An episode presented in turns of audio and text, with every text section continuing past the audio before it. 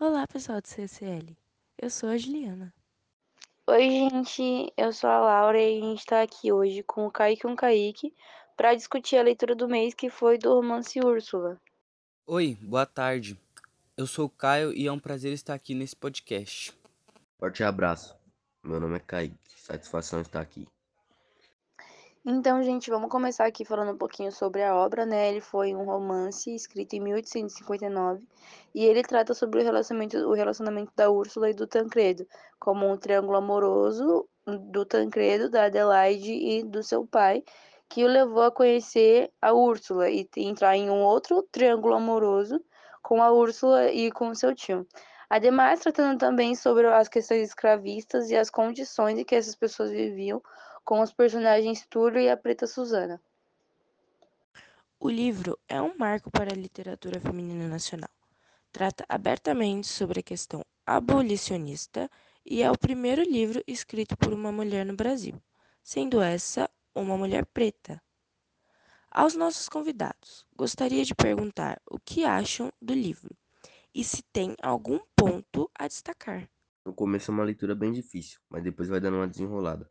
Quando a gente percebe a importância do livro e a história da Maria Firmina, fica de fato tudo bem melhor. A leitura nos trouxe a uma reflexão, principalmente ao pensarmos sobre a história da autora, Maria Firmina dos Reis, como a educação muda a vida de mulheres. Falando um pouquinho sobre a autora, Maria Firmina dos Reis, ela era maranhense, ela nasceu em São Luís, capital do Maranhão, e ela escreveu seu primeiro romance Úrsula em 1859, criticando a, escravidão e dando voz aos personagens nessa condição. Ela foi a primeira mulher a ser aprovada em um concurso público no Maranhão e se autossustentava com o seu salário, algo que era muito divergente da sua época. Criou um escândalo ao criar a primeira escola mista do Brasil, onde a educação era voltada para a formação da elite masculina branca. Mulheres eram ensinadas atividades domésticas somente, e quando não, tinham um ensino precário. Por conta do alvoroço, a escola foi fechada três anos depois de aberta. E mesmo após tantos anos e tanta luta, ainda é perceptível uma barreira entre mulheres e educação quando analisamos os gráficos. De 125 milhões de crianças que não frequentam a escola, dois terços são meninas. Um em cada quatro adultos são analfabetos e dois terços são mulheres. Quando nós somos a maioria da população e a educação e a equidade de gênero são direitos, a situação deve ser de forma alguma normalizada e deixada de lado pelo comodismo social. Nós devemos lutar por esses direitos de forma que sejam garantidos e, ao menos, as taxas de evasão escolar e o acesso à educação básica possam aumentar. Questões assim, tão enraizadas na nossa sociedade, são bem difíceis de mudar tanto o pensamento quanto as atitudes. Pensando nisso, a gente teve a curiosidade de procurar sobre pessoas que lutam por melhorar nesse sentido. Alguém que luta por essas questões é a ativista Malala Yousafzai. Creio que muitos já tenham ouvido falar. A paquistanesa foi vítima de um atentado ao lutar pelo direito de as meninas estudarem. Ganhou o Nobel da Paz e, em seu discurso para a ONU, disse uma frase de extrema importância para a sua luta. Uma criança, um professor, um livro e uma caneta podem mudar o mundo. Achamos também sobre o Manifesto das Meninas, apoiado por Malala. É um grande passo para a mudança da educação feminina no Brasil.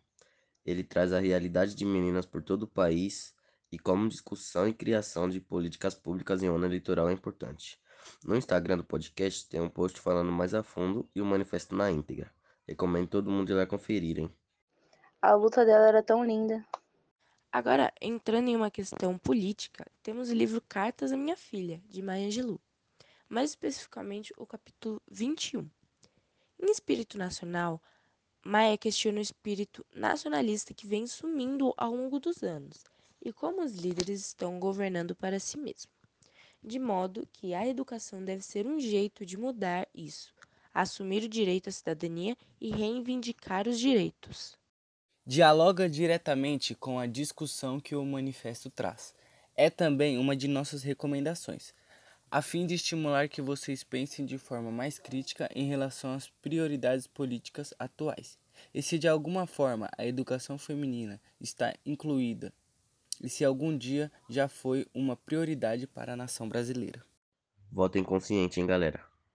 É isso, gente. Nós esperamos que vocês tenham gostado da reflexão da leitura desse mês e que também se interessem em ler e procurar também mais sobre o livro e também sobre a autora.